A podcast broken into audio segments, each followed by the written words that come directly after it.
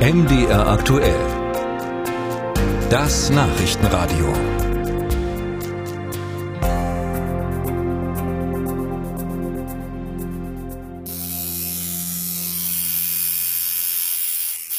Ungefähr 120 Mal pro Sekunde sticht die feine Nadel der Tätowiermaschine in meinen linken Oberarm und bringt schwarze Farbe unter meine Haut. Einen schlichten Schriftzug des italienischen Wortes Amore, acht Zentimeter lang, zwei Zentimeter breit. Ich sitze eine Etage über dem Marktplatz von Jena bei Downtown Tattoo, dem Studio von Sebastian Hering. Breiter Oberkörper, blonder Kurzhaarschnitt, voll tätowiert. Vier schwarze Liegen stehen hier unter der imposanten Stuckdecke, an den Wänden bunte Tattoo-Vorlagen und farbenfrohe Fotos der Körperkunst. Doch im Moment kann Hering nur mit schwarzer und weißer Farbe arbeiten, denn an andere Farben kommen er und die anderen Künstlerinnen und Künstler im Studio derzeit kaum ran. Es ist wirklich so tatsächlich, dass fast alle bunten Farben weggefallen sind oder eigentlich alle. Und wenn es mal was gibt, ist es wie damals in der Ostzone. Das ist praktisch binnen zwei Minuten komplett ausverkauft weil äh, ja jetzt jeder darauf angewiesen ist, auf dieses Minimalangebot daraus halt seinen Lebensunterhalt zu verdienen. Hintergrund der Farbknappheit ist die sogenannte REACH-Verordnung der EU. Sie listet Chemikalien, die potenziell gesundheitsschädlich sind. Seit Anfang des Jahres stehen auch viele Inhaltsstoffe gängiger Tattoofarben auf der Verbotsliste, darunter Konservierungsstoffe und Weichmacher. Ab 2023 sind auch zwei wichtige Farbpigmente verboten, blau und grün. Neue Farben, die der Verordnung entsprechen, gibt es bisher kaum. Für die Tätowierer eine Katastrophe, sagt Hering. Wie trifft das Verbot denn dich und dein Studio hier? Mich persönlich jetzt als Künstler eher weniger, da ich halt äh, Schrift- und Schwarz-Weiß-Tattoos mache und äh, halt den großen Vorteil habe, dass ich äh, von Anfang an eigentlich mit REACH-konformer Farbe arbeiten konnte. Aber hier die anderen Leute bei mir im Studio trifft es schon, weil die halt mit Farbe arbeiten und das nicht können, weil es halt einfach keine Alternativen für sie gibt. Ja, das ist praktisch wie bei einem Zimmermann, dem man den Hammer wegnimmt. Aber das ist jetzt gerade halt Realität bei uns. Für diese Recherche sprechen wir mit vielen Tätowiererinnen und Tätowierern in Sachsen, Sachsen-Anhalt und Thüringen. Bis auf wenige Ausnahmen haben sie alle Probleme, an Farben ranzukommen. Wie lange es noch dauert, bis die Hersteller ausreichend REACH-konforme Farben auf den Markt bringen, weiß keiner. Einige rechnen erst in ein paar Monaten mit Nachschub. Bis dahin müssen sie vielen Kunden absagen und verdienen deshalb deutlich weniger Geld. So. Fertig. Schon fertig. Jo. Das höre ich oft. Wow. Gut geworden, gefällt mir gut. Das freut mich, ja, das willst du jetzt auch sagen, ne? Kann man nichts anderes sagen, klar, aber cool. Vielen Dank. Die schwarze Farbe, die Hering mir gerade tätowiert, ist bereits REACH-konform. Ansonsten ist sein Farbregal aktuell ziemlich leer. Das ist jetzt hier praktisch Urban Black, was ich hier bekommen habe. Und dann steht hier Warnung, Tätowierfarben bzw. die darin enthaltenen Bestandteile können allergische Reaktionen verursachen und sollten dahingehend ärztlich geprüft werden. Hering sagt, in zwölf Jahren als Tätowierer seien ihm bislang keine größeren Probleme mit den Farben begegnet. Verbraucherschutz sei natürlich ein berechtigtes Anliegen, doch durch das Verbot werde eine ganze Branche erheblich eingeschränkt. Aus Sicht der EU geht es darum, die sagen, die Sachen könnten gesundheitsschädlich sein. Es gibt zumindest irgendwie ein paar Studien, die darauf hinweisen. Ist ja eigentlich auch äh, ein okayes Anliegen, dass man sagt, wir wollen die Leute schützen, oder? Ja, klar, es ist ein total okayes Anliegen. Ein gewisses Maß an Kontrolle und Sicherheit ist sicherlich gut, aber uns schränkt das halt erheblich ein wir leben halt davon. Wir schaffen halt auch Arbeitsplätze und mittlerweile ist es auch so, dass es auch eben nicht mehr so eine kleine Nische ist, wie es mal war. Also wir zahlen Unmengen an Steuern mittlerweile und haben halt einfach den Eindruck, auch durch Corona, dass man halt sagt, naja, solange ihr mit eurem albernen kleinen Hobby irgendwie äh, hier Kohle rauspressen könnt, dann gebt mal ruhig was ab. Aber ansonsten habt ihr von uns nichts zu erwarten und man fühlt sich schon im Stich gelassen. Und was ist eigentlich mit dem Thema Eigenverantwortung, fragt Hering. Beim Rauchen, dessen Schädlichkeit in unzähligen Studien nachgewiesen ist, überlasse man die Entscheidung ja auch dem Verbraucher. Also ich sehe es schon so, dass man eigentlich als erwachsener, mündiger Bürger, der auch alt genug ist, seine Steuern zu bezahlen, ähm, das Recht haben sollte, mit seinem Körper anzustellen, was auch immer er möchte, solange er niemandem zur Last fällt damit, ja? Gut, also äh, vielen Dank dir auf jeden Fall. Gerne. Und auch äh, für die Auskünfte. Sehr gerne, hat Spaß gemacht. Ja, danke, dass du dir Zeit genommen hast. Genau. Dann bringst du mich noch kurz raus, oder? Ja, uns? ich nehme noch mit.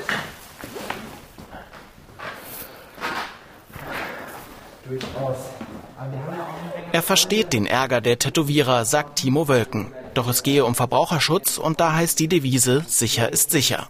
Wölken sitzt für die SPD im EU-Parlament und dort im Ausschuss für Umweltfragen, öffentliche Gesundheit und Lebensmittelsicherheit. Innerhalb der Europäischen Union gilt das sogenannte äh, Vorsorgeprinzip. Also ein, ein Stoff, der eingesetzt wird, muss nachgewiesenermaßen ungefährlich sein. Es reicht nicht, dass man sagt, wird schon gut gehen. Ja. Auf Grundlage dieses ähm, Vorsorgeprinzips ist die Entscheidung getroffen. Dass es ähm, schwerwiegende Folgen bei der Verwendung des Stoffes geben kann, ich sage nicht geben muss, sondern geben kann. Ähm, und deswegen tatsächlich die Experten, die innerhalb der Chemikalienagentur damit beschäftigt waren, auch äh, gesagt haben, diese Stoffe sollten verboten werden. Einige der Inhaltsstoffe von Tattoofarben stehen nämlich im Verdacht, Hautreaktionen, Allergien und langfristig sogar Krebs auszulösen. Zumindest deuten einige Studien darauf hin.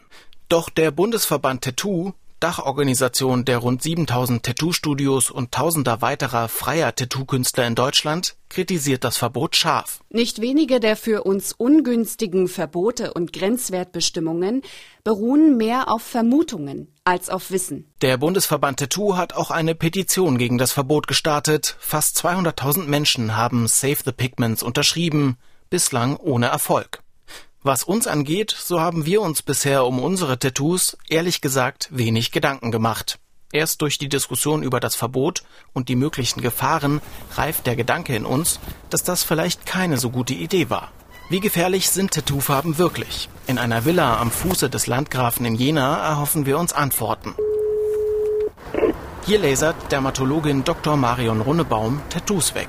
Hallo, Marc Zimmer vom MDR, Frau Dr. Runnebaum. Genau. Freut mich, hallo. Dankeschön, vielen Dank. Große Holztüren führen in das stilvoll eingerichtete, helle Sprechzimmer. Hier zeige ich Runnebaum erstmal mein frisch gestochenes Tattoo. Ja, Tattoofarbenverbot. Ähm, ich würde, glaube ich, am liebsten damit starten, dass ich Ihnen mal mein Tattoo zeige. Ist noch ziemlich frisch. Wie alt ist denn das Tattoo? Von heute. Von heute. Ich dachte, ich bringe frisches, ich dachte, ich bringe ein frisches Anschauungsobjekt mit. Super. Runnebaum fotografiert die Tattoos auf meinen Oberarmen und wirft sie direkt auf den großen Bildschirm auf ihrem Schreibtisch. Na dann gucken wir es uns mal an. Das ist Also, da können wir jetzt zum Beispiel, ich nehme mal den Arm, können wir jetzt einfach die Unterschiede von einem neu gestochenen Tattoo und da können wir auch so ein paar Sachen erklären, was man da sehen kann.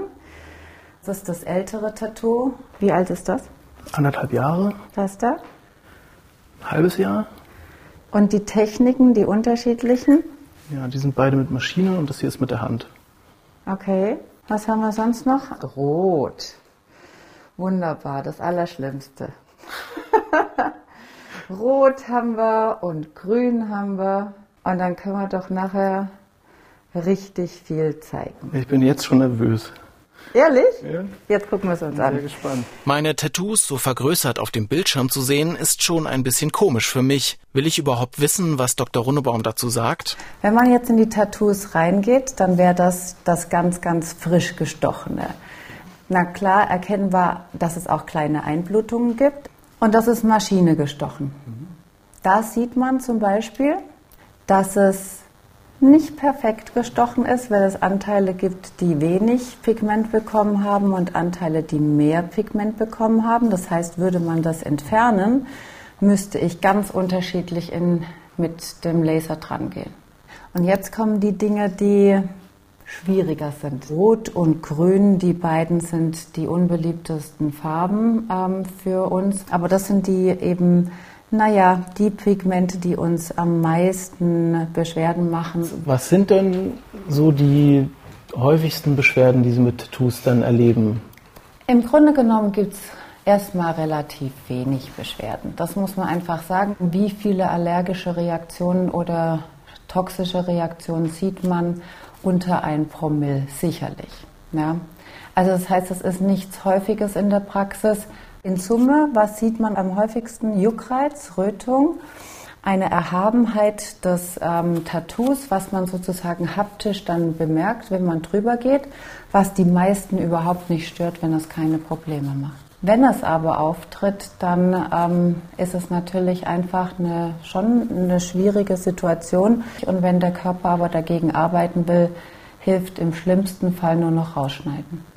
Schrecklich. Runebaum zeigt ein paar solcher Beispiele an ihrem Computer. Wir sehen eiternde Entzündungen, Hautrötungen, verblasste Tattoos, deren Farbe sich weitflächig verteilt hat. Das sieht wirklich heftig aus. Also das hier ist richtig infektiös. Das ist eine Infektion, weil unhygienisch gearbeitet worden war. Dann gibt es Zonen, ähm, die eben auf Pigment richtig reagieren. Da ist irgendeine Substanz, auf die der derjenige ähm, eben allergisch reagiert, muss aber nicht heißen, dass die Substanz per se schlecht ist. Aber irgendein Inhaltsstoff ähm, gefällt halt nicht. Meine Tattoos sehen aber alle okay aus, sagt Baum. So wie die meisten. Also die sind safe. Die sind wirklich alle hervorragend, ohne Nebenwirkungen. Die meisten Komplikationen hätten sowieso mit mangelnder Hygiene beim Stechen zu tun und nicht mit den Farben. Aber was ist mit Langzeitfolgen wie Krebs? Bei dem Thema ist die Datenlage leider sehr schlecht, sagt Baum. Es gibt kaum Studien und dann ist ja immer auch die Frage, wie könnte ich es denn belegen? Es ist ja ein Langzeitgeschehen in einem Körper. Also es ist jetzt sehr sarkastisch gesprochen, aber wer könnte beweisen, dass diese Farbe in ihre Bestandteile zerlegt, die ich ja noch gar nicht mal mehr kenne, dass die ein Karzinom, ein Sarkom, ein Lymphom, Hautkrebs oder sonst was ähm, auslöst. Wenn wir jetzt über dieses Tattoo-Farbenverbot, das die EU erlassen hat, äh, sprechen, ja. die Tattoo-Branche ist äh, teilweise in Aufruhr deswegen. Halten Sie das nach allem, was Sie mir jetzt gesagt haben, für, für sinnvoll? Also ähm, ich bin ein nicht tätowierter Mensch. Jetzt ähm, selbst wenn ich oder gerade wenn ich einer wäre, halte ich es für unabdingbar, dass das wirklich reguliert wird. Und warum sollen jetzt Pigmente, die in die Haut eingebracht werden, bleibend mit dem Wunsch, es soll für immer bleiben, warum sollen die nicht ähm, genauso reguliert sein? Wie Cremes, die auf die Haut kommen. Für die Tattoo-Branche hätte sie sich aber zum Beispiel längere Übergangsfristen gewünscht und dass nicht nur die Farben, sondern die ganze Branche besser reguliert werden. Wenn man das jetzt mit dem Friseur äh, ähm, vergleicht, ja, der Friseur muss eine Meisterschule ablegen, dass er sich selbstständig macht. Da geht es um, verzeihen Sie, ähm, Haare, tote Haare. Beim Pigmentieren geht es um was Dauerhaftes. Und deswegen fände ich es schon wichtig, dass da eine Ausbildung ähm, stattfindet, weil wirklich die Haut bleibend verändert wird. Gut, also ja? nochmal vielen Dank. Ja. Bitte gerne. Es kann einiges schiefgehen beim Tätowieren, doch das ist sehr selten, sagt Baum. Der Berufsverband der deutschen Dermatologen dagegen bewertet Tattoos deutlich kritischer und schreibt auf seiner Webseite, kein Tätowiermittel kann als eindeutig sicher eingestuft werden. Tätowierungen sind daher fahrlässig. Wie unterschiedlich die Positionen zu möglichen Gefahren sind, verwundert uns bei der Recherche immer wieder. Warum gibt es bislang so wenig Forschung zu Tattoos? Einer der wenigen, die sich in Deutschland wissenschaftlich damit beschäftigen, ist Professor Wolfgang Bäumler von der Uniklinik Regensburg.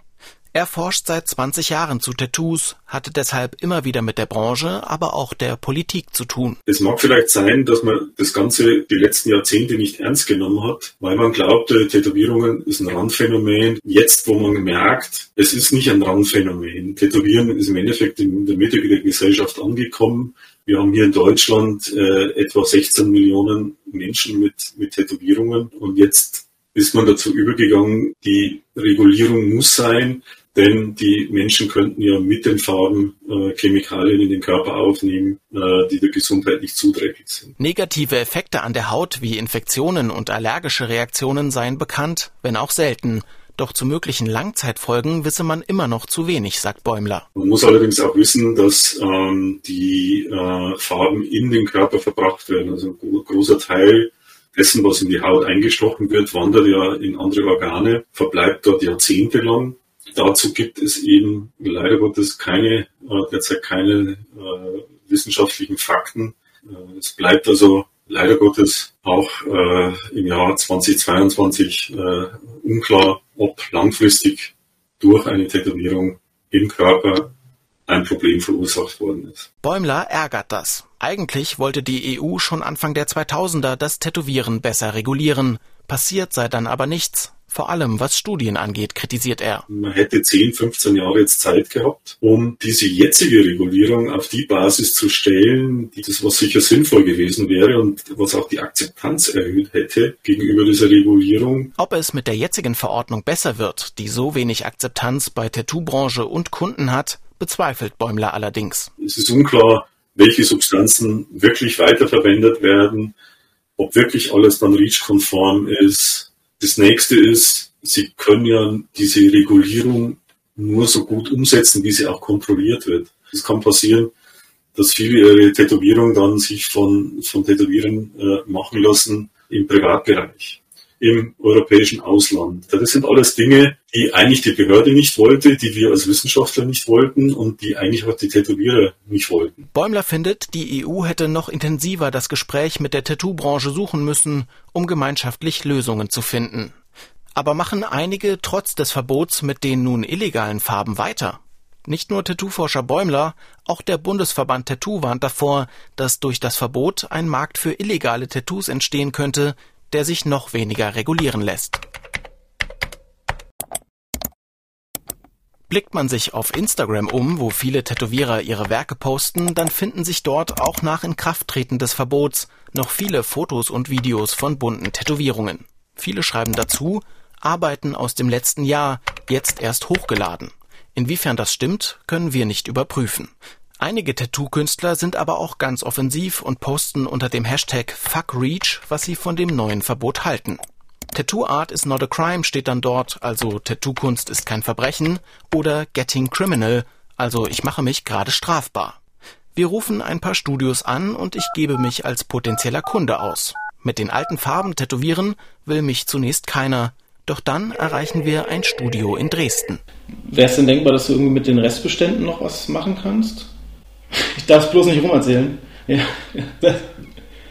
Danke dir auf jeden Fall erstmal. Ciao. Ich soll mal mein Motiv schicken, sagt er. Vielleicht könne man mit den alten Farben was machen. Doch als ich am nächsten Tag nochmal anrufe, hat er es sich anders überlegt. Zu groß ist die Angst vor Strafen. Apropos, wenn es ein Verbot gibt, dann muss es ja auch Kontrollen geben. Aber wer ist dafür zuständig? Wir fragen zunächst die Gesundheitsministerien der Länder an, werden dann an Forschungs- und Wirtschaftsministerien, an Landesämter für Verbraucherschutz und Landesdirektionen weitergeleitet. Am Ende sind die Kommunen für die Kontrollen der Tattoofarben zuständig und dort die Veterinär- und Lebensmittelüberwachungsämter, wie wir nach einigem Nachfragen erfahren.